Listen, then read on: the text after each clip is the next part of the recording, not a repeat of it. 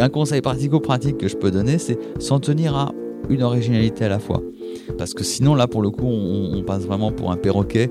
Personne n'a envie de passer pour un perroquet.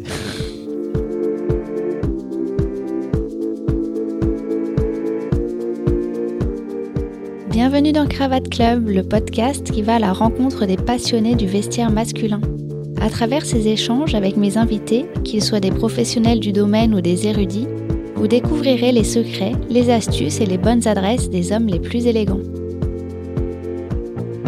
Dans l'épisode d'aujourd'hui, je suis allée à la rencontre de Philippe Muller, un des contributeurs du blog mesélégances.com. Philippe Muller est un monsieur très élégant, au style classique, sobre et remarquable à la fois. Presque exclusivement vêtu de grandes mesures, ce gentleman souhaite cependant rester discret en se dirigeant vers des couleurs qui savent se faire oublier et aussi parce qu'il évolue dans un milieu très conservateur, le secteur bancaire. Sa culture du vêtement est riche et il nous a partagé beaucoup de son savoir sur le sujet. J'espère que vous passerez un bon moment en écoutant cet épisode de Cravate Club. Bonne écoute bonjour, bonjour Philippe. Bonjour Bienvenue Jessica. chez moi, dans mon atelier. Euh, Est-ce que vous voudriez vous présenter? Ben, En fait, vous êtes euh, donc euh, le créateur, enfin en tout cas celui qui écrit dans le blog Mes Le Élégances. principal contributeur. Je Le vais rendre à César ce qui lui appartient. J'en suis pas le créateur, mais le principal contributeur aujourd'hui. Est-ce que donc vous voulez me dire un peu qu'est-ce qui vous a mené à écrire dans ce blog mesélégances.com Bah, la passion, euh, bien sûr, il n'y a que ça qui compte, mais le, le, la passion, enfin. Disons le goût pour une certaine élégance vestimentaire d'abord, mais pas que. Euh, L'élégance vestimentaire, c'est très superficiel et ça reflète toujours plus. Alors, euh, donc le goût, la passion pour euh, les belles choses, les beaux vêtements, ce qui se porte euh, et peut accompagner toute une journée de labeur.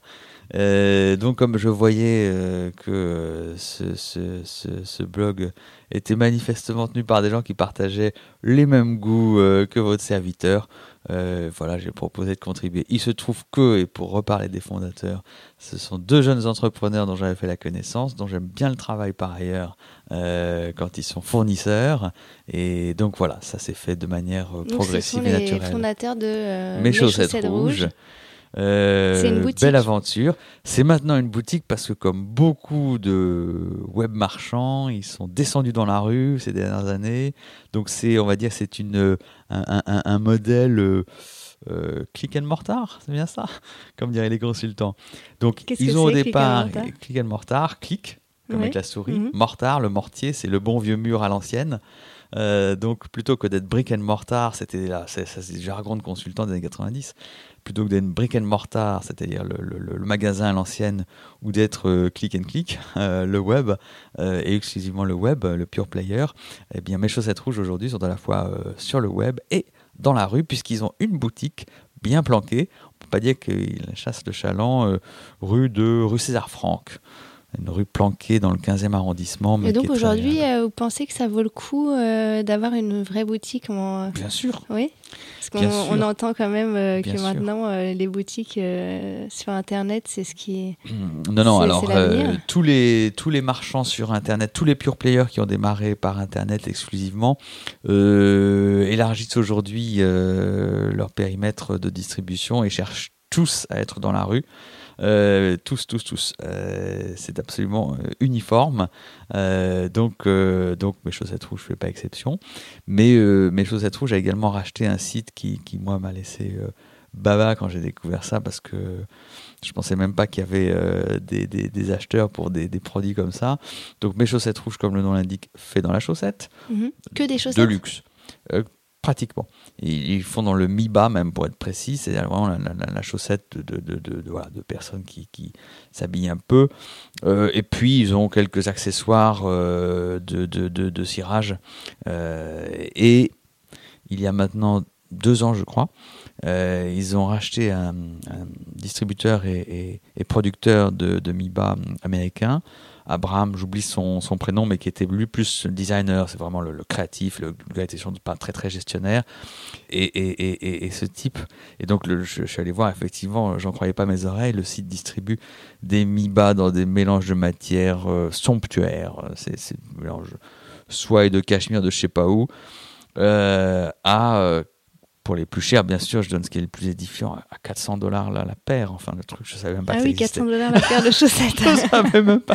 Moi non plus, je savais pas. Je, je n'ai Mm. pas des dépenses aussi extrêmes, euh, voilà. Mes chaussettes rouges font des choses magnifiques et, et mon bonheur, en tout cas, de, de consommateur et d'utilisateur. D'accord.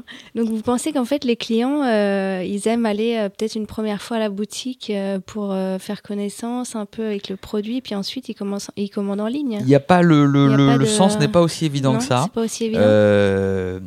Par exemple, en ce qui me concerne, j'ai commencé par acheter à votre boutique, j'ai acheté en ligne, mais il y a un moment où, pour des produits, alors que ce soit les vêtements, les accessoires, mais pour des produits comme ça, il y a un moment où même les photos de très bonne qualité qu'on peut trouver sur le web laissent insatisfait celui qui veut savoir si vraiment c'est ce qu'il lui faut.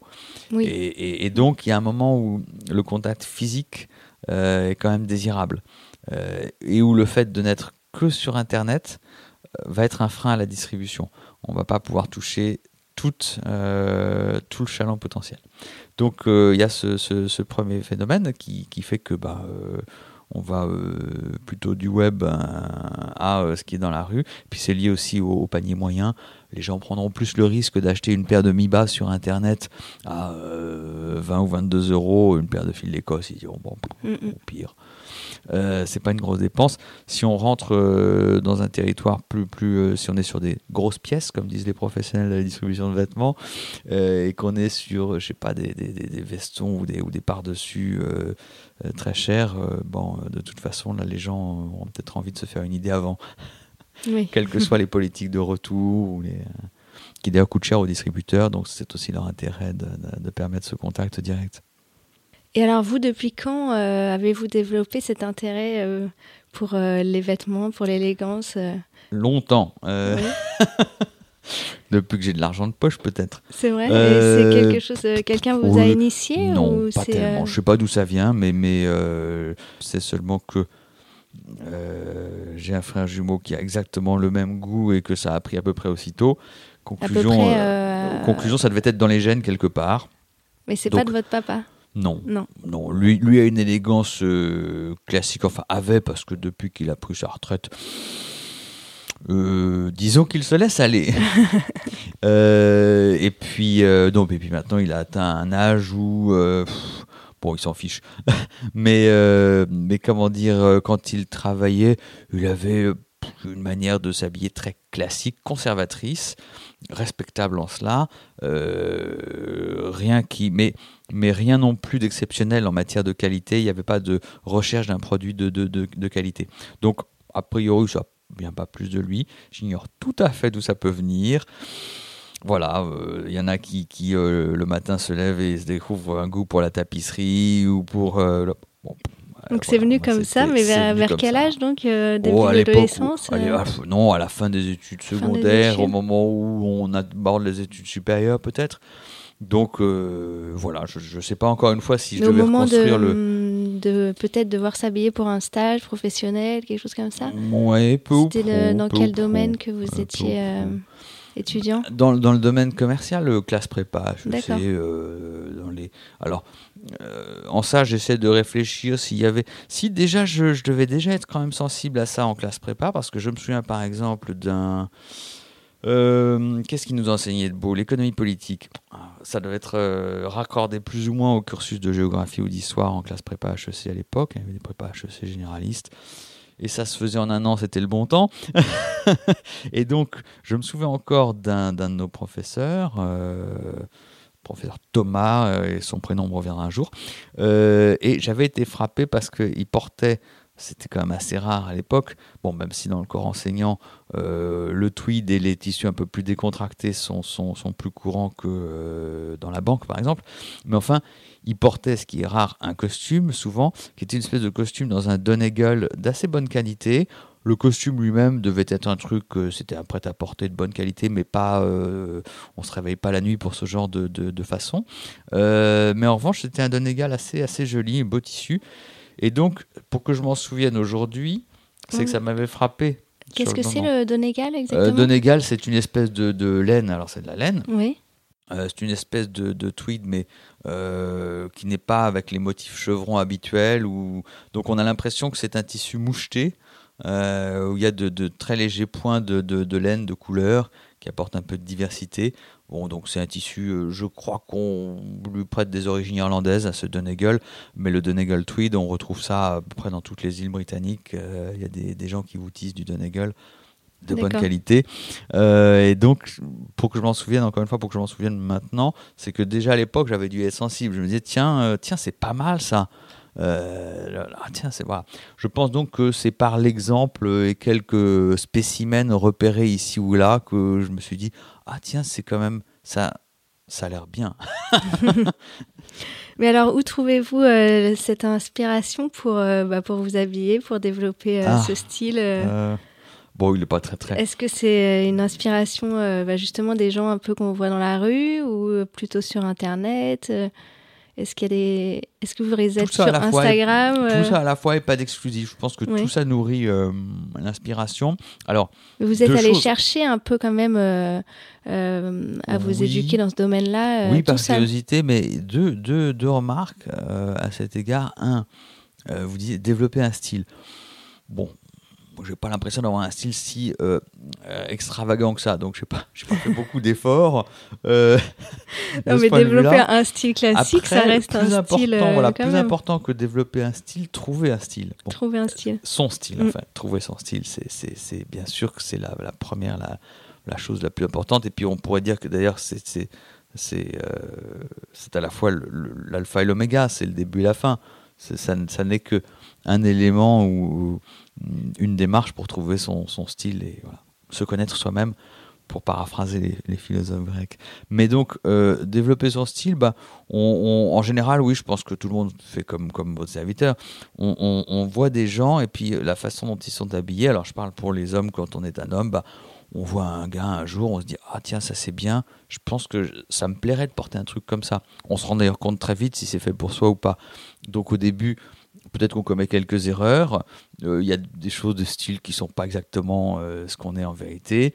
Euh, bon, quelques années de tri dans ce genre d'erreur initiale. Et comment vous savez justement quand, quand c'est une erreur? C'est eh quand ben, on se sent pas eh ben, bien, on, sait pas à l'aise. C'est quand on connaît de mieux en mieux son goût qu'au final on, sait faire le, tri et le départ et entre ce qui est vous-même ce qui n'est pas vous-même. D'ailleurs, il y a cette expression que j'aime bien parfois, les tailleurs, euh, vous regardez les tissus, c'est toujours pareil. Quand, surtout au début, quand, vous n'êtes pas habitué, que vous ne connaissez que le prêt-à-porter avec une demi-douzaine de tissus par collection euh, dans le style qui est le vôtre, bon, bah, vous arrivez chez un tailleur, euh, là, c'est une telle profusion de possibilités que vous êtes un peu perdu, vous savez plus trop quoi prendre. et alors, j'aime beaucoup cette phrase qu'en général, tous les tailleurs, je pense, prononcer un jour euh, euh, ah, c'est pas vous, monsieur XYZ, suis le nom du client. Oh, c'est pas vous, ça. Euh, ce qui est souvent exact. Hein, bon. Alors, c'est d'autant plus méritoire qu'aujourd'hui, les tailleurs, en général, quand ils vous conseillent, c'est pas eux, ils prennent pas le risque hein, parce qu'ils ont peu de tissus en stock. Finalement, c'est souvent sur des coupons. Donc, quand ils vous, quand ils vous conseillent ou déconseillent, c'est relativement désintéressé. Donc, c'est bon, à écouter. C'est bon à écouter. Mais donc, voilà, pour en revenir à la question, je pense qu'au début, on se connaît pas encore très très bien. Donc on voit des choses, on se dit ah tiens ça ça me plaît, euh, j'aimerais bien voir si ça me va ou pas. On s'y essaye. Au bout de quelques essais et de quelques années, on sait mieux et plus finement ce qui est fait ou pas pour soi, ce qui nous plaît vraiment et nous convient vraiment. Et puis le plus important, il faut que ça soit confortable. Oui. Mais alors justement, comment on fait pour être confortable en costume cravate Vous avez euh, des euh, petits conseils à donner D'abord, d'abord bien coupé. Et là, euh, hommage aux bah tailleurs qui savent y faire. Euh, c'est vrai que ça change beaucoup les choses entre un costume bien coupé et un costume mal coupé. Il y a vraiment un monde en matière de confort. pour, pour, plusieurs raisons, vous connaissez mieux que moi. bon, la première, c'est qu'une épaule bien placée, bah, vous vous la sentez plus, quelle que soit l'épaisseur, quel que soit le padding, quel que soit euh, le montage de l'épaule, euh, si elle est bien placée, euh, bien montée, vous vous la sentez plus. les coutures, bah, quand c'est vrai que c'est bête, mais quand ce sont des coutures qui ont été tirées à la main plutôt qu'à la machine, eh ben c'est moins tendu.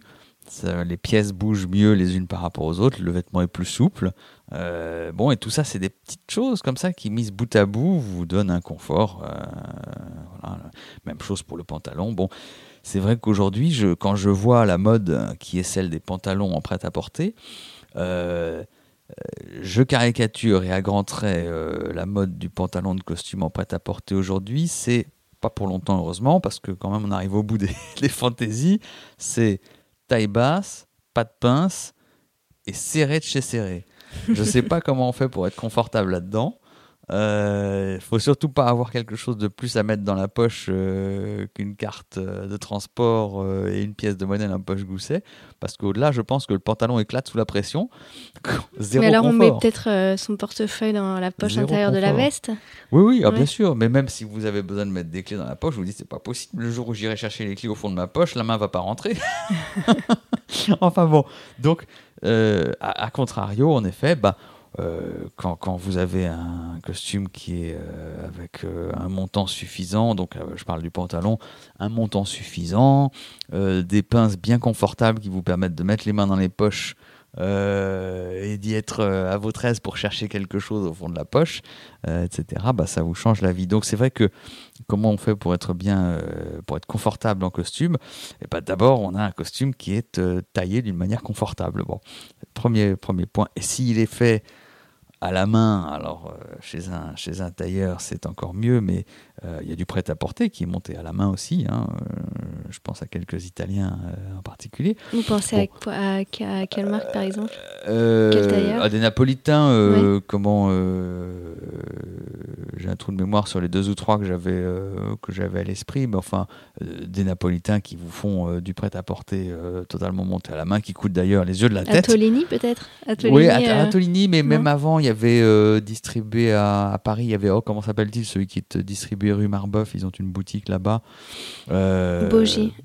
Euh, non, c'était pas Bogi Milano, parce que, non, non, non, non, vraiment des Napolitains, Kino ou un nom comme ça, enfin, ça va, Ah, Quiton. Quiton, merci qui t'ont euh, bon ben ouais c'est vrai que pour du prêt à porter c'est euh, c'est quand même des tarifs c'est un euh. merveilleux travail mais vous vous dites à ce prix-là j'ai mieux fait d'aller chez mm. un bon tailleur et Gabriel Gonzalez qu'on évoquait tout à l'heure ensemble voilà c'est bon il n'y a pas photo néanmoins bien taillé, mal taillé. C'est vrai que le montage manuel fait une grande différence déjà dans le, le confort de la, de la pièce.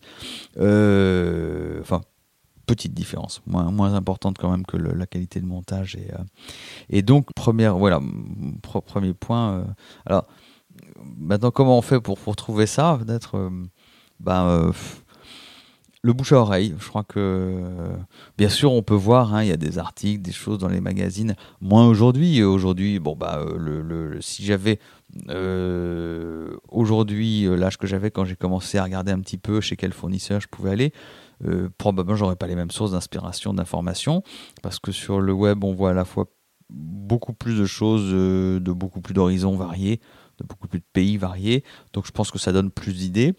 Euh, pour autant, je pense qu'il y a moins de bons fournisseurs milieu de gamme, si j'ose dire, à Paris qu'à l'époque où j'ai commencé à m'habiller. Et à l'époque, vous alliez où alors? Alors, eh ben, à l'époque, il y avait une offre qui a totalement disparu du paysage euh, français aujourd'hui. Enfin, en matière de distribution, non, mais en matière de production, hélas, oui.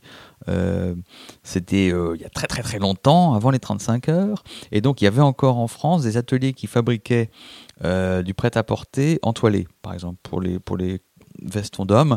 On trouvait encore des, fabricants de prêt-à-porter en France qui, faisaient, qui entoilaient les vestons. Ce qui, euh, bon, bah, pour le coup, euh, à la fois confort euh, et résistance dans le temps sont deux, deux, résultats manifestes de, la façon de, de, de, de, cette façon de fabriquer. Et donc, je me souviens que Lagonda, qui existe encore, qui, était, euh, qui est toujours d'ailleurs euh, rue Franklin, pas loin du Trocadéro, euh, proposait en, donc en demi-mesure, en mesure industrielle, des choses de très bonne qualité. Bon, aujourd'hui, c'est du thermocollé, et c'est vrai que les propositions équivalentes, il y en a toujours hein, des propositions équivalentes à ce que je trouvais à l'époque, mais d'abord, elles sont devenues assez chères finalement, et c'est fabriqué en Italie ou en Moldavie, ou euh, dans d'autres pays euh, aussi exotiques euh, vu de nos frontières. Et donc, c'est un petit peu bon, c'est un petit peu dommage, mais je trouve que l'offre était peut-être plus plus jolie à l'époque sur ces sur ce type de produit.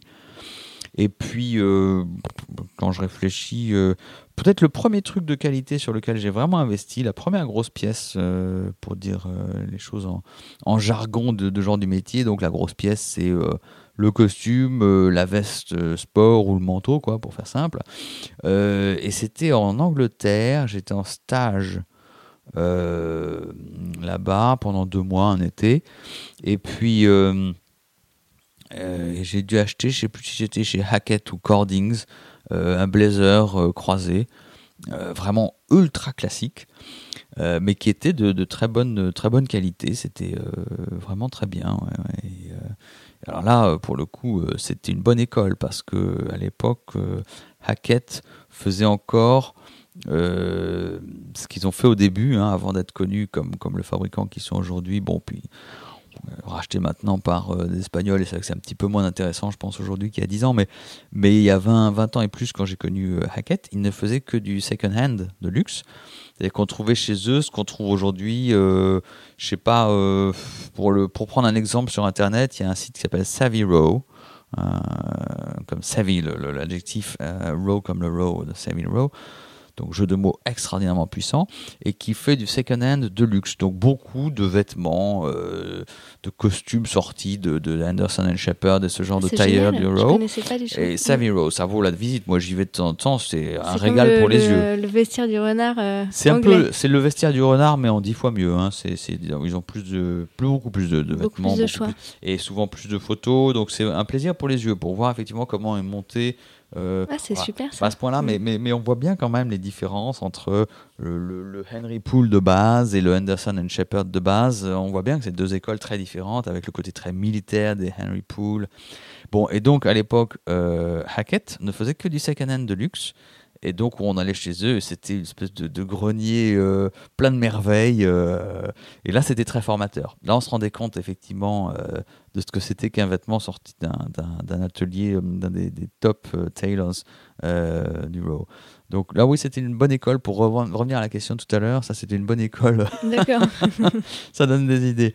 Et puis après, le premier tailleur qui ait vraiment fait quelque chose pour moi, ça, c'était très marrant. J'étais toujours en stage, donc vous voyez, c'était euh, avant de commencer à bosser euh, pour de vrai. Euh, en stage, mais alors comme j'étais en stage à Paris cette fois-là, donc euh, j'avais pas de loyer à payer, hein, c'était chez papa maman, euh, en brave Tanguy, encore que bon, encore étudiant c'était. Euh, et donc j'étais allé pas loin de là où je bossais, et je sais plus pour quelle raison, chez John Bailly, qui existe encore, mais qui n'est Ah, certainement qui est pas à Opéra. exactement. Je vois très bien Et donc boutique. John Bailly, euh, je rentre chez lui pour comme ça me renseigner un peu. Je faisais un petit peu le tour des popotes, je regardais ce qu'il y avait à Paris comme proposition, modestement, avec mon budget modeste. Et puis euh, on discute un peu et le John Bailly, le gars qui était euh, qui tenait, qui dirigeait l'affaire d'ailleurs à l'époque, on discute et puis il regarde le serviteur un petit peu, puis et puis il me dit comme ça, euh, il avait une offre de, de, de, de mesures industrielles, euh, ce que je, je connaissais euh, déjà. Et puis il réfléchit, puis il me dit, écoutez, je vais vous faire une toile. à l'époque, je me suis dit, bon, qu'est-ce qu'il veut dire, je vous faire une toile? Et donc ça veut dire que très gentiment, il m'avait fait pour le prix d'un vêtement euh, en mesure industrielle, il avait fait une toile et il avait fait un costume en grande mesure. Sympa. Donc c'était très sympa de sa Mm. part. euh, et, et voilà. Et donc c'est comme ça que j'ai mis euh, le doigt dans la grande mesure. C'est terrible parce qu'après, Et donc ça c'était la première fois et après Ouais. du coup vous avez euh, continué dans la grande mesure. alors après euh, voilà, et j'ai testé les dans la grande tailleurs. mesure et pas pas tellement. J'ai pas eu à aller très très loin en fait. Euh, j'ai fait faire un deuxième euh, un, de- un veston que je porte toujours d'ailleurs le veston euh, qui était un veston d'été euh, tout à fait euh, classique euh, enfin à, mon idée quand même et et puis alors comme là il avait quand même tarifé au prix fort je me suis dit bon je vais peut-être un petit peu regarder ce qu'il y a et là j'ai demandé conseil à Marc Guyot Euh, J'ai un client qui porte euh, presque que des vestes de Marc Guyot. le célèbre Marc Guillot.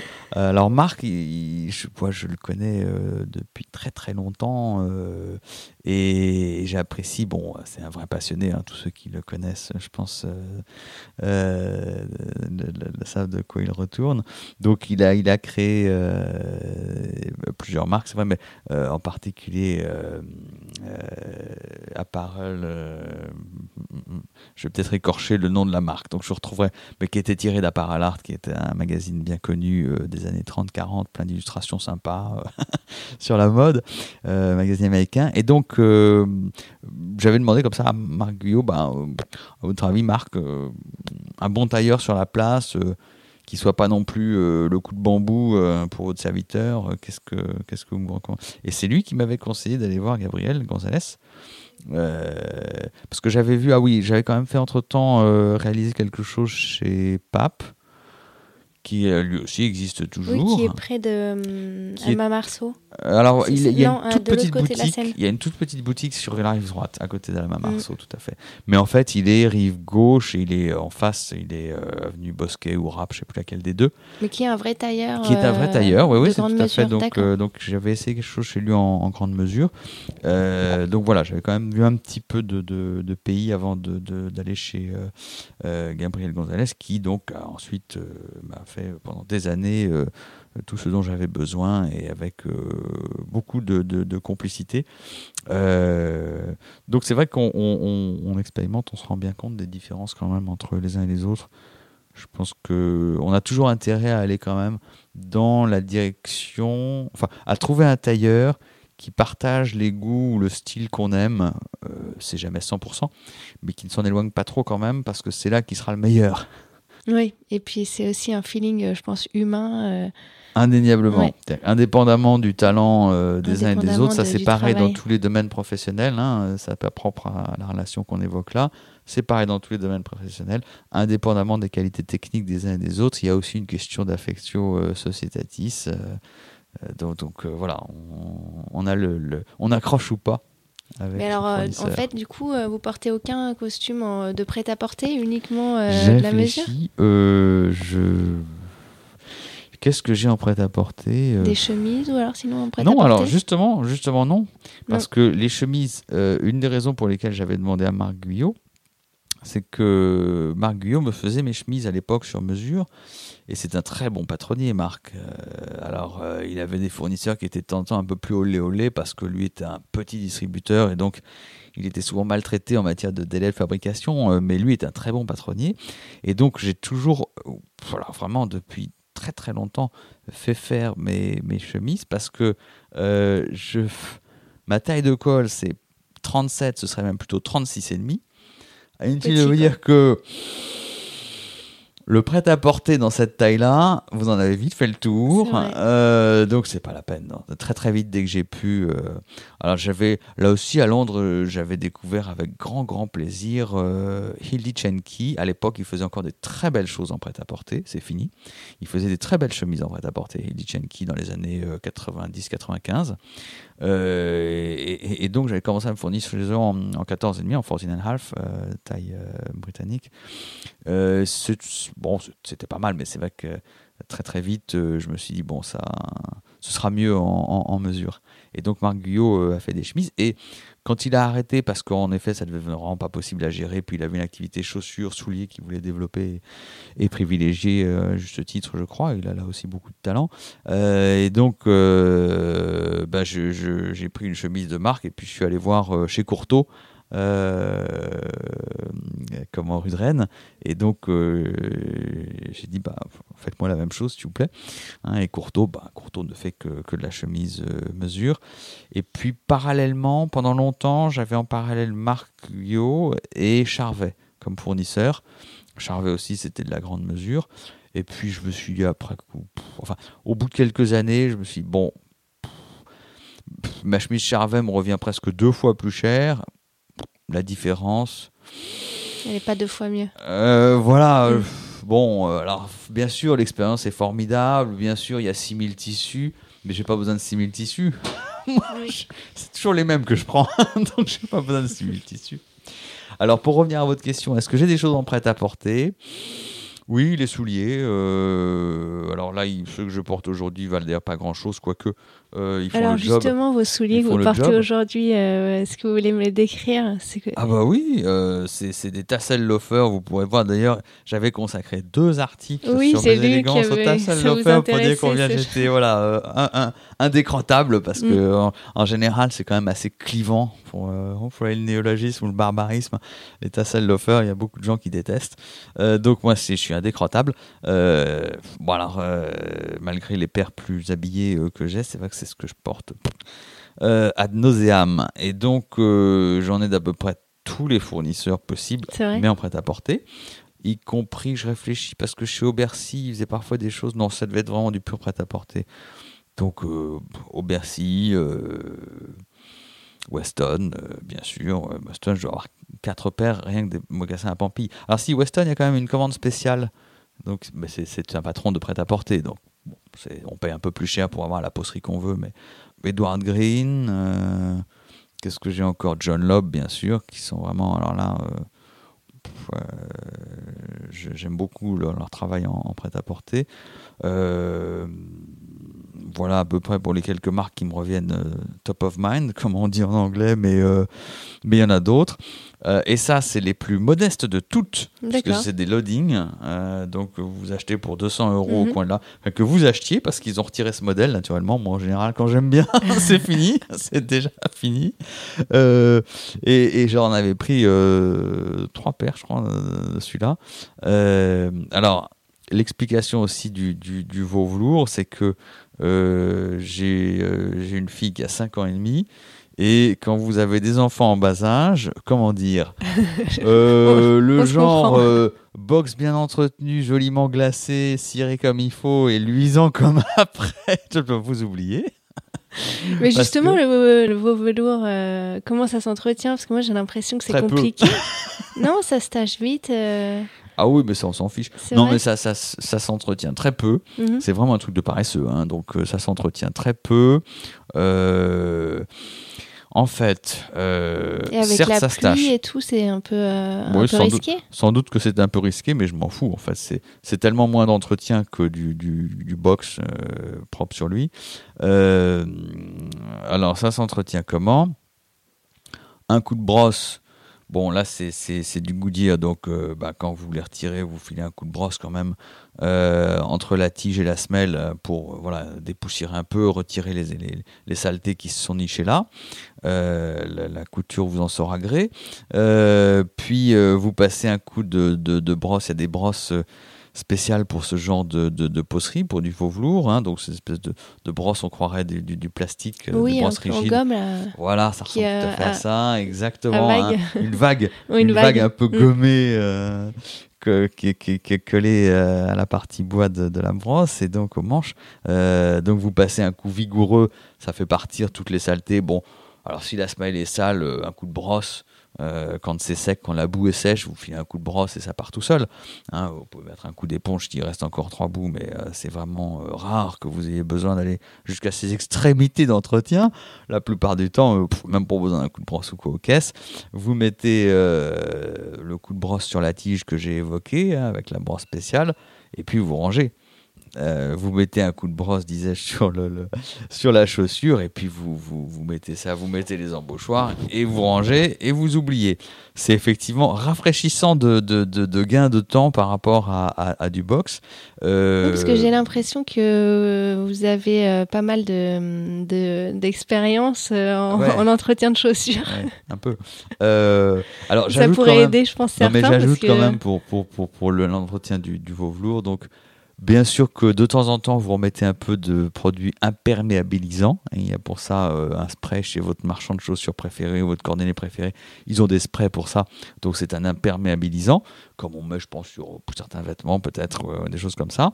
Et puis, euh, de temps en temps, quand vraiment, vraiment le truc est. le truc, la tige est vraiment très fatiguée, vous pouvez utiliser aussi un, colorant, donc il y a là aussi des sprays hein, plus ou moins cher selon que vous l'avez acheté chez Weston avec les chaussures qu'ils vous ont vendues ou chez votre cordonnier du coin de la rue. donc plus ou moins cher, mais ils le font tous. Donc vous avez ces deux sprays, l'imperméabilisant et le colorant, qui servent à entretenir justement le, le, velours.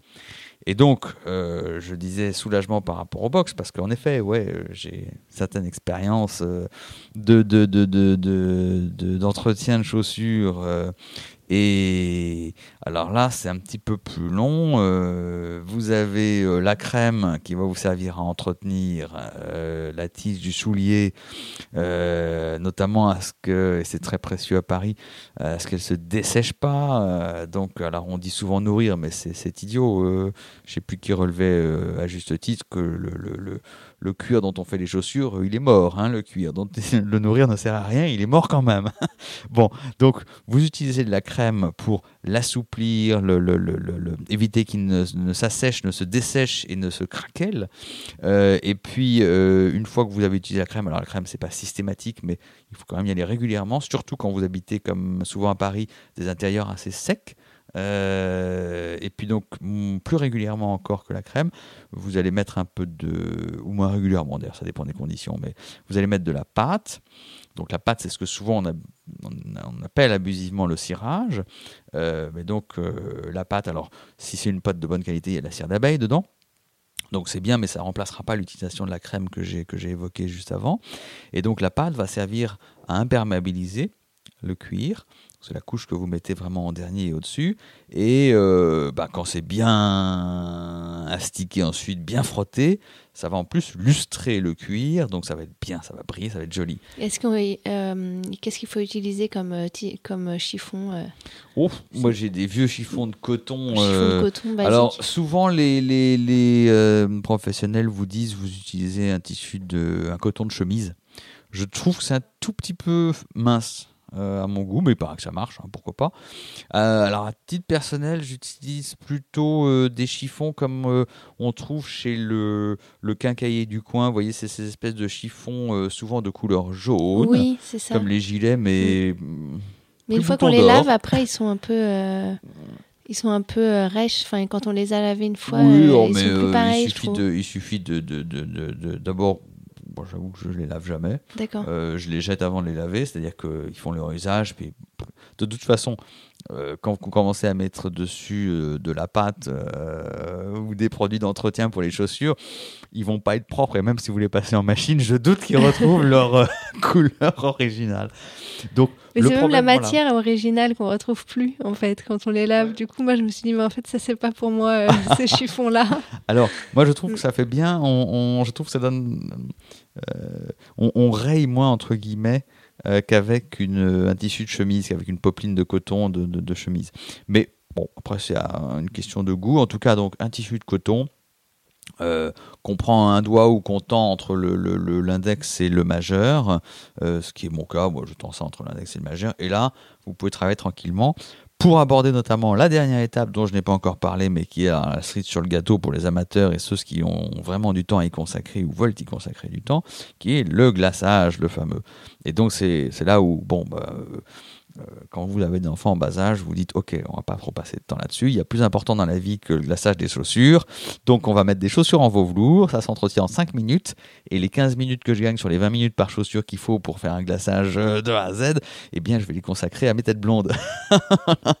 voilà. Mais autrement, si vous voulez faire le glaçage euh, sur des chaussures, bah, mélange d'eau. Il y a beaucoup de tutoriels hein, sur, euh, sur Internet, donc on, voit mieux maintenant. Ça paraissait un peu compliqué et mystérieux il y a des années, mais aujourd'hui il y a des tutos sur le, le, web. Et donc euh, il s'agit de, de, mélanger euh, l'eau et le cirage, donc la, la, la, pâte dont je parlais. alors en fait d'eau, moi je crache dessus, c'est du spit and polish. à l'anglaise, hein, voilà, et, et, et c'est, on dose très bien. Euh, la quantité d'eau nécessaire, de salive. Ah, pas, après, il y a peut-être des salives plus ou moins acides qui attaquent plus ou moins le cuir, je sais pas. Mais en tout cas, bon, euh, moi, ça marche très bien. Et euh, comment Et on, mélange donc au départ un peu moins d'eau, un peu plus de cire, enfin de pâte, et puis à la fin on finit juste en rajoutant un petit peu d'eau pour obtenir un, brillant homogène, euh, hein, avec des mouvements circulaires euh, à la surface euh, de, la chaussure, qu'on mélange comme ça progressivement l'eau et la pâte. On sent d'ailleurs un moment, bon, ça vient, ça, ça prend ce côté miroir tout à fait flatteur, et, et là on se dit, ouf, je touche enfin au bout. Mais alors une fois que c'est parti, une fois que, le, une fois que c'est parti entre guillemets, une fois que vous avez glacé l'extrémité de vos souliers, le boulot est plus facile, plus rapide. Euh, c'est-à-dire que c'est de l'entretien, c'est plus facile que quand il faut euh, faire démarrer le glaçage. Euh, néanmoins, ça demande quand même d'être fait régulièrement. Puis le jour où il flotte à verse et vous vous trouvez dessous, bah, c'est quand même beaucoup de boulot pour attendre que ça sèche proprement, pour refaire le, travail bien proprement.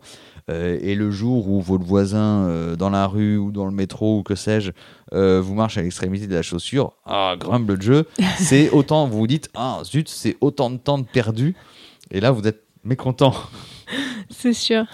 Mais bon, c'est certain que c'est après vous avez des, souliers, bah là encore je renvoie à mes élégances, j'avais dû faire un post là-dessus où j'avais shooté euh, comme ça une paire d'Edward Green euh, dans des couleurs marron, parce que bien sûr, là où c'est merveilleux, c'est dans des couleurs marron, acajou, où vous obtenez au bout d'une dizaine d'années euh, de patines d'usage, de salissures, de taches, d'éclats, de, de, de, des chaussures vraiment qui ont vécu.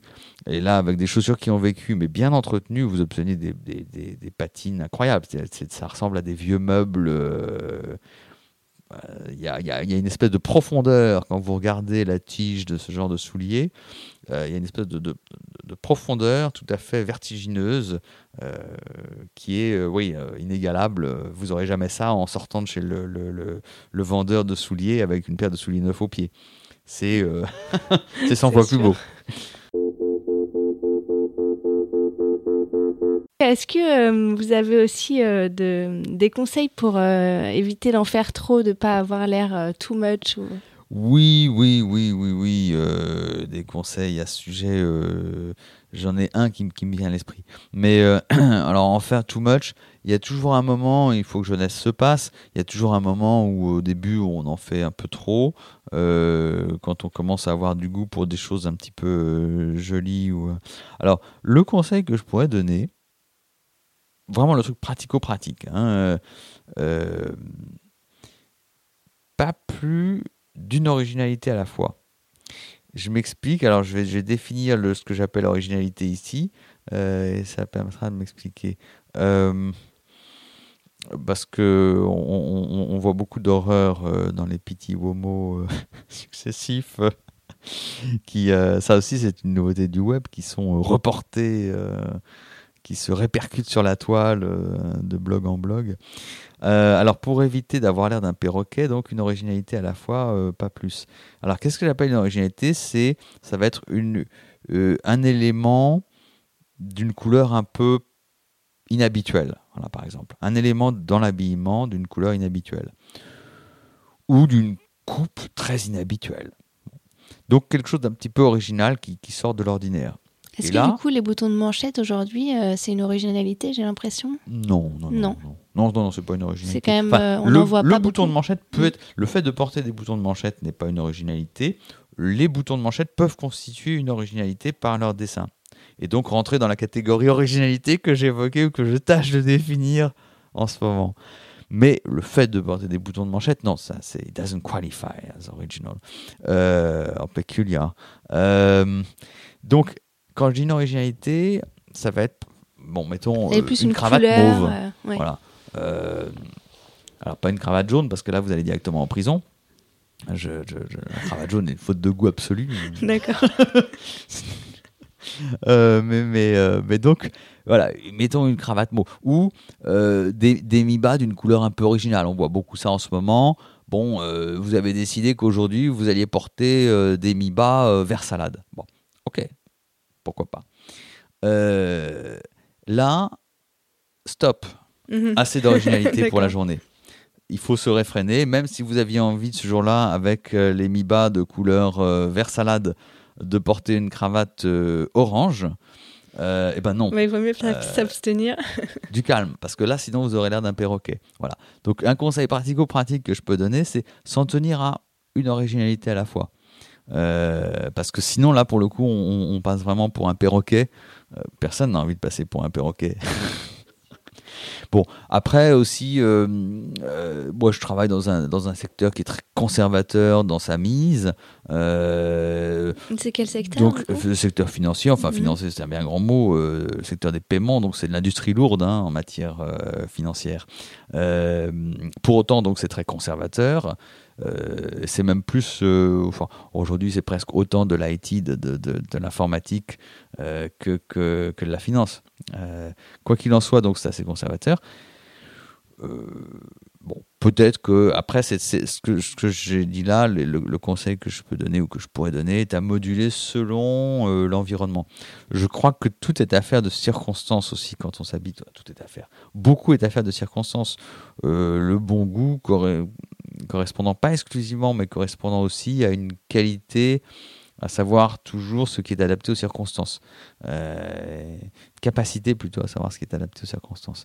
Hein, donc euh, se pointer avec une cravate noire pour un enterrement ou des choses comme ça. Euh, alors maintenant, dans les autres conseils qu'on peut donner, mais qui, qui, sont du même tonneau un peu, moi c'est vrai que je, tends, je m'aperçois que de plus en plus, je tends à, comment dire, aller vers quelque chose de très discret, de, subdued. Euh, pourquoi? Parce que euh, bon, je, suis en plus dans des fonctions commerciales, donc c'est pas la personne qui doit être mise en valeur. D'abord, c'est pas moi, c'est plutôt l'autre. Euh, donc, il ne s'agit pas que ce soit moi qui soit voyant, il s'agit que ce soit l'autre. Et puis, d'autre part, je pense que c'est aussi une qualité euh, qui peut être considéré comme euh, triste ou net et justement euh, pas digne d'être recherché. Mais c'est aussi une qualité d'avoir des vêtements qui se font oublier. alors c'est pas évident, ça, peut paraître contradictoire, des beaux vêtements qui se font oublier, mais justement c'est une des, qualités d'une garde-robe de bonne qualité, c'est aussi de se faire oublier. Hein, bon, et donc c'est vrai que je vais beaucoup vers du, gris et du gris et du gris en matière de, voilà un, bête costume gris. D'abord on, gagne du temps le matin il n'y a pas beaucoup d'hésitation. Et puis, c'est quelque chose qui euh, repose euh, ses interlocuteurs, euh, qui ne, n'effraiera personne, très consensuel. Voilà. Donc ça, c'est peut-être pas un conseil très... enfin, c'est pas un conseil très français au sens qu'il n'a pas du coup de panache. Il n'y a pas de panache blanc là-dedans.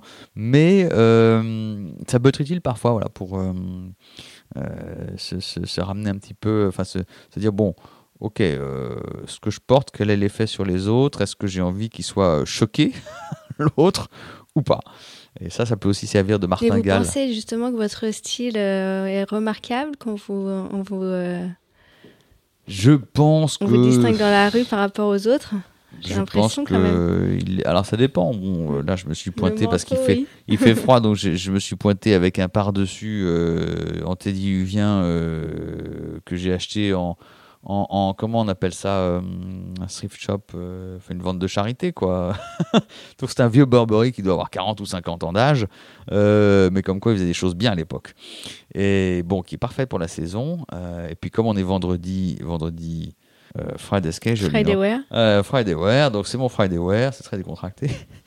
Mais en général moi j'essaie de m'en tenir à à, ma règle de un truc voyant euh, à la fois. Et je crois qu'aujourd'hui, mis à part le par-dessus qui sort un peu de l'ordinaire et encore dans des couleurs très hivernales, très automnales, bon, le reste est très conservateur. Donc, euh, je pense que, oui, ça se remarque quand, par exemple j'ai le malheur de mettre euh, un mouchoir en lin, de porter une pochette avant 18h, et même après. je pense que oui, ça se remarque, les gens le remarquent. Mais quand vous portez en même temps une pochette en lin blanc, les gens vont pas regarder de très près.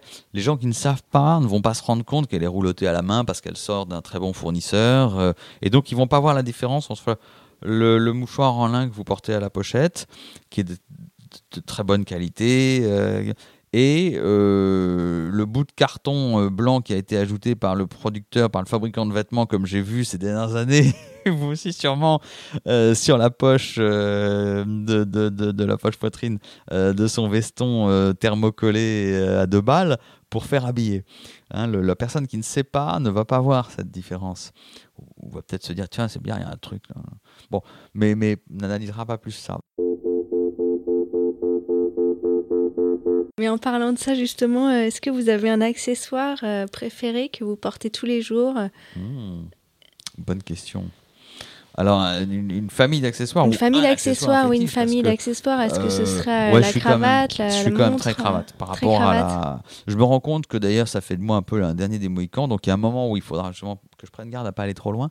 Mais je me rends compte que euh, de moins en moins de gens portent des cravates. Bon, oui, j'ai entendu euh, dire que ça se vendait euh, vraiment de moins en moins, les cravates de qualité. Mhm. Bien sûr, ouais. Alors, je regrette. tellement d'actualité. Je déplore parce que c'est voilà encore un truc qu'on fabriquait en France. bon, mais alors tout n'est pas perdu. Enfin, pour les industriels, on va pouvoir se rabattre sur les écharpes parce que j'observe que de manière presque concomitante à la non pas disparition, mais à la désaffection pour la cravate, de manière presque concomitante. Les hommes qui autrefois ne portaient de cravate qu'unie, ne portaient d'écharpe qu'unie en cachemire en hiver, euh, en portent désormais euh, de toutes les couleurs et de toutes les matières, enfin aussi bariolées que les femmes depuis toujours, euh, confèrent les foulards. Et donc je me dis sans doute que les hommes vont se reporter sur les écharpes. Euh, oui, ils délaissent les cravates, mais ils vont se reporter sur les écharpes. Donc ça laisse pour les industriels un petit peu de, matière, à, si j'ose dire, euh, à tisser euh, et, à, monter. mais ouais, la cravate, il y en a de moins en moins. Donc moi, je suis quand même très, pour reprendre la question et y répondre plus complètement, s'il y a un objet qui vraiment, oui, me distingue parce que tous les jours j'en use, c'est bien la cravate. Je suis encore très très. Et vous avez quoi comme plusieurs styles de cravates où elles sont toutes un peu dans le même esprit euh, euh, Disons que. Plutôt classique Alors, très classique, je pense. Si je réfléchis. Alors, d'abord, c'est vrai que c'est très masculin, ça en général. Les hommes prennent toujours la même cravate. Alors, c'est. Alors, les femmes leur disent Ah, mais encore bah, T'as déjà la même. Et là, non, chérie, c'est pas la même. mais non, je t'assure, regarde, ici et là et là. Bon, donc en général, euh, une fois qu'il a trouvé son goût pour un style de cravate, l'homme il reste scotché. Euh, scotché. Alors, moi, c'est très classique. Euh, à une époque, je portais beaucoup parce que c'était totalement ringard les cravates en tricot de soie. Puis c'est revenu à la mode, alors je les porte moins snobisme. Mais je vais avoir pour 25 ou 30 cravates en tricot de soie, beaucoup qui viennent de chez Charvet, ils des jolies choses, bon, et puis d'autres bons fournisseurs aussi. Euh, bon, premier point. Et puis euh, j'ai beaucoup de cravates euh, alors en, en, tuile de soie, comme aujourd'hui, et qui sont très classiques. et puis en soie tissée également, là aussi très classique quels que soient tissés de chez Charvet, euh, comme ils savent bien les faire, les bons Macclesfields et autres euh, motifs classiques chez eux. Euh, voilà, bon, donc c'est. oui, je pense que ça peut être regardé comme très classique. Et, puis quelques cravates à poids aussi. et d'ailleurs, dernièrement, j'ai fait quelques découvertes comme ça de, fournisseurs euh, nouveau sur la place, comme quoi on n'est pas obligé d'aller toujours chez les mêmes. Euh, et donc, euh, ouais, donc il y, a de la relève, même si c'est effectivement un marché qui est de plus en plus étroit pour les fournisseurs. Et vous, vous pensez à qui dans les, dans les nouveaux J'ai dans la poche, comme dirait l'autre. comme j'ai comme j'ai une très mauvaise mémoire. Vous aviez parlé de Robert Kerr, je crois. Euh. Ouais, bah c'est celui-là que je cherchais. Mhm. Donc Robert Kerr qui fait des choses très bien. Euh, était, vous avez euh, acheté déjà une cravate chez oui, Oui, oui, tout à fait. Ouais, parce que comme un jour je passais, puis il y avait une boutique éphémère, Robert Kerr, je me suis dit D'abord, je me suis arrêté parce que ça, là, quand on aime bien les beaux produits, euh, on s'arrête devant. Euh, et qu'est-ce qui vous a attiré justement? Comment vous avez su tout de suite que c'était euh, la belle bien, tous les produits, il y en avait peu, mais tout ce qui était là sentait bon la qualité. Je me souviens en particulier un truc qui, qui sans doute m'a tiré l'œil d'assez loin. Ils avaient en hauteur, chose qui était présentée ils avaient euh, présenté plus en hauteur une espèce d'écharpe, mais d'une taille euh, imposante, euh, dans un cachemire vert olive ou kaki. On sentait, c'était, on sentait l'opulence. C'était, on, aurait pu se noyer dans un cachemire comme ça. Et donc, cette très vaste, enfin ou très large euh, et très luxueuse euh, écharpe ou étole, c'était vraiment à mi-chemin entre les deux comme taille, était roulottée main. Je me suis dit, tiens, ça c'est ça c'est inhabituel. ça, ça sont les gens qui ont pas regardé de trop près les coûts de production. Euh, du reste, bon, c'était vendu très cher, mais ça attire l'œil. Et puis voilà, donc ils avaient une très belle proposition, une très belle offre de, de, de cravates d'air assez classique. Euh, et euh, quand on y regarde bien, euh, très bien construite, et, qui m'ont rappelé. il y avait un détail de, finition aussi, mais ça, c'est pas quelque chose qu'on voit de loin.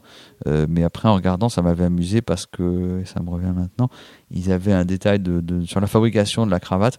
Il y avait quelque chose que j'avais pas vu depuis longtemps autour du, collier, donc c'est la partie de la cravate qui est autour du cou. il y avait une couture intérieure que moi j'avais pas vu depuis des siècles euh, sur une cravate depuis en fait que Sulka euh, avait arrêté d'en fabriquer ce qui ne rajeunit pas. Donc euh, ça m'avait amusé. Je me suis dit tiens ben, ils font des trucs bizarres ici bizarrement bien.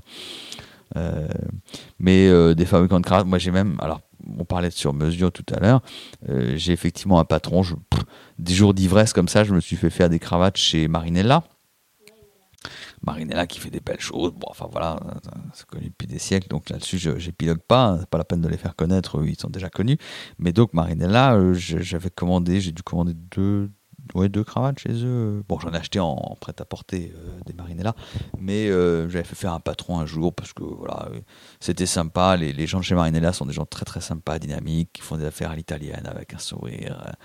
Et, donc, euh, un soir de beuverie au Georges V, euh, où ils venaient euh, deux fois par an exposer leur production dans je ne sais plus quel salon, bon, bah, on se laisse charmer par les, industriels de la botte. Donc voilà, j'avais y compris des, cravates sur mesure, ce qui est, ce qui est très bien d'ailleurs, hein, parce qu'effectivement, c'est juste la longueur, il calcule la longueur idéale on pour peut, euh, alors on peut aller plus loin, mais voilà, au minimum, ça permet de calculer, euh, ou en tout cas, ça permet de, de, demander au fabricant la longueur et la largeur que vous voulez. Après, on peut aller plus loin. ça, c'est le minimum minimum du, du, du, du, du sur-mesure en matière de cravate. Après, bah, vous pouvez demander à avoir une triplure comme ci, comme ça, ou pas de triplure du tout. Euh, puis après, si vous avez des cravates 7 plis, par exemple, bah, le problème se pose autrement, puisqu'il n'y a pas de triplure, en fait. Hein. L'épaisseur et la main sont données par euh, les plis et replis de la soie sur elle-même, donc euh, la logique n'est pas la même. Mais voilà, donc vous pouvez aller un peu plus loin que simplement longueur, largeur, si vous voulez. Mais ça, déjà, au minimum, ça permet de ne de, pas s'enquiquiner. Moi, je me souviens que j'ai dans ma garde-robe quelques cravates qui m'ont euh, à chaque fois que je les porte parce que je suis obligé de faire trois tours euh, pour qu'elles soient à la bonne longueur, que le pan euh, supérieur n'aille pas plus bas que nécessaire. Hein, à part Donald Trump, personne n'ira prétendre qu'il est élégant de porter des cravates à hauteur de l'entrejambe.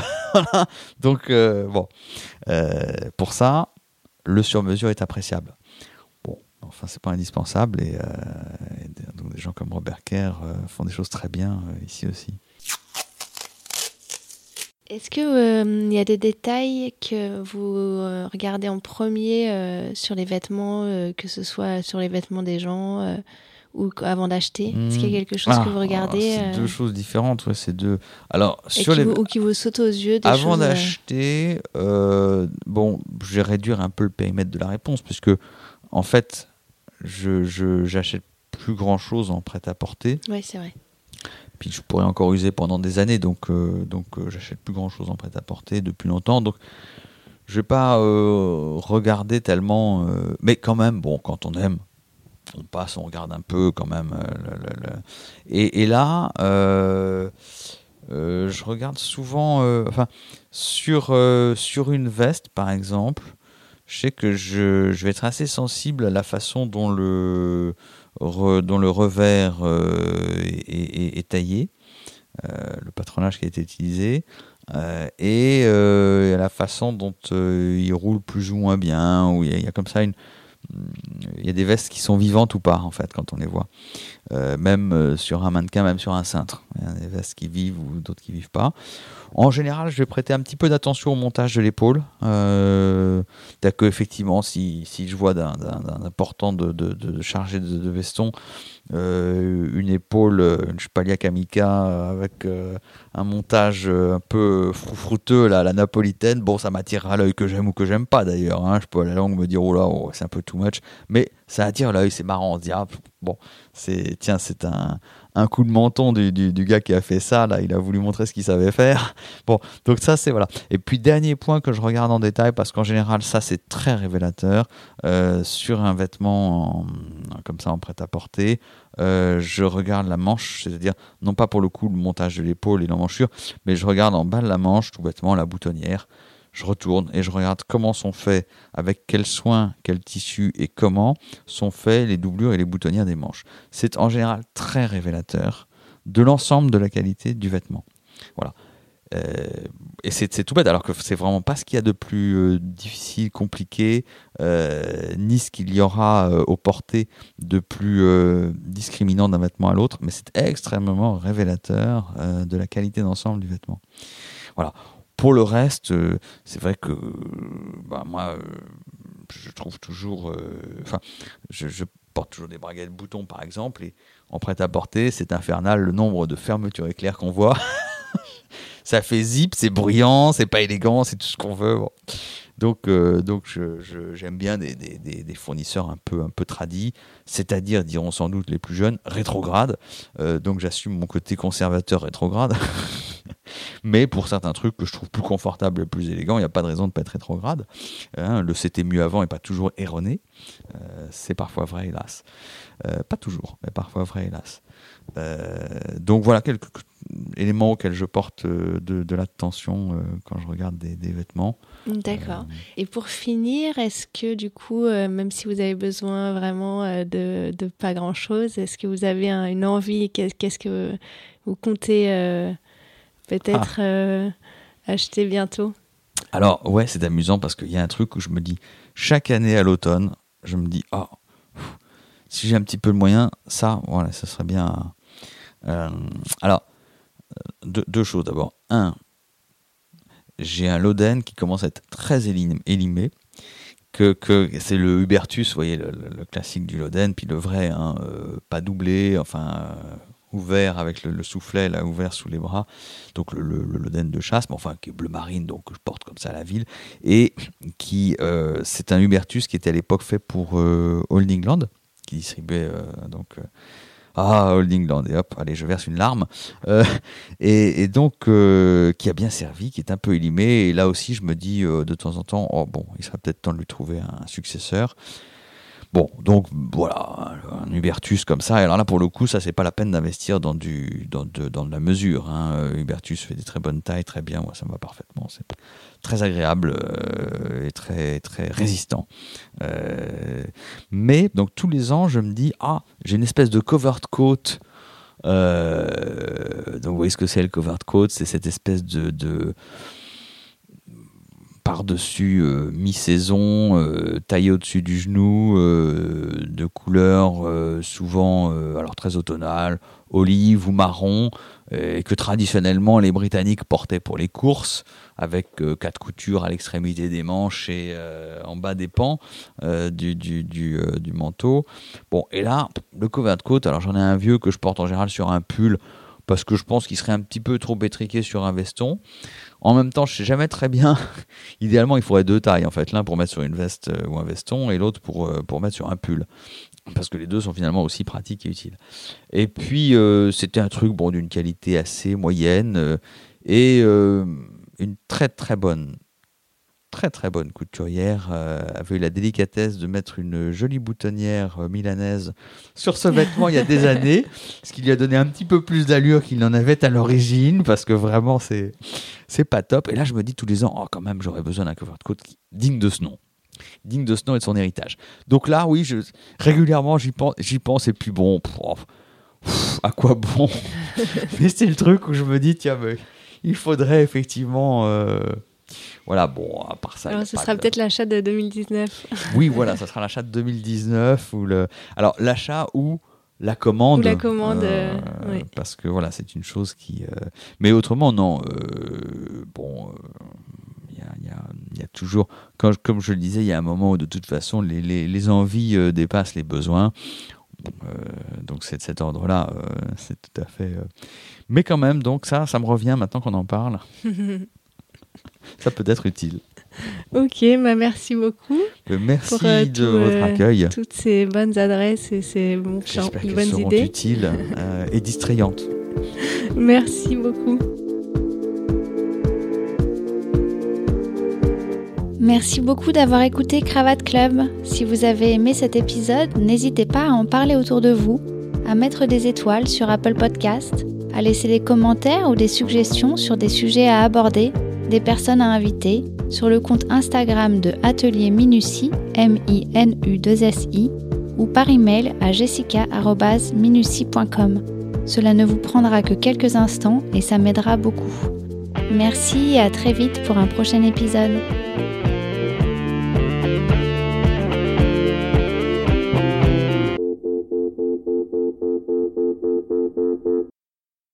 À Paris, il y a un tailleur qui a changé euh, définitivement et profondément ma vision du métier euh, des fournisseurs en la, matière.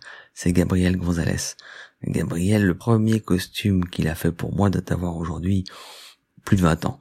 Je porte toujours et, Gabriel est toujours en activité chez Stark Son désormais euh, au 16 rue de la Paix donc et voisin de Camps et de Lucas maintenant. Euh, et ce premier costume, oui, euh, il est encore mieux, enfin un peu élimé bien sûr, mais il a vieilli euh, merveilleusement. Puis bon, faut changer les talanettes quand elles sont usées. Il y a un petit peu de, raccommodage ici et là, deux trois points dans la doublure, une boutonnière fatiguée. Et mais c'est c'est une merveille. Alors surtout, je me suis aperçu euh, en découvrant Gabriel, c'est cette euh, Marc Guyot qui m'avait conseillé d'aller le voir. Il avait à l'époque son atelier près de la Comédie Française et euh, merci Marc. et vous découvrez quand vous quand vous croisez le chemin d'un atelier comme celui-là qu'il y a vraiment en la matière de sur-mesure et de grande mesure une première et une deuxième division, un peu comme dans un championnat national de football. Et là, c'était vraiment le haut du panier de la première division, avec une exigence, euh, une rigueur dans le travail euh, qui, qui, devait euh, pas mal faire souffrir ses ateliers, son personnel, mais mais le résultat de haute volée, la façon dont étaient, dont sont rabattus les les cols des vestons, tout ça c'est parfait, c'est impeccable. Et, euh, le travail euh, que vous pouvez voir, j'ai un ou deux costumes, deux costumes en coton pour l'été avec des doublures mi-corps, euh, vous savez, c'est un plaisir pour l'œil parce que vous voyez sous la doublure comment c'est fabriqué. C'est formidable, euh, vraiment formidable.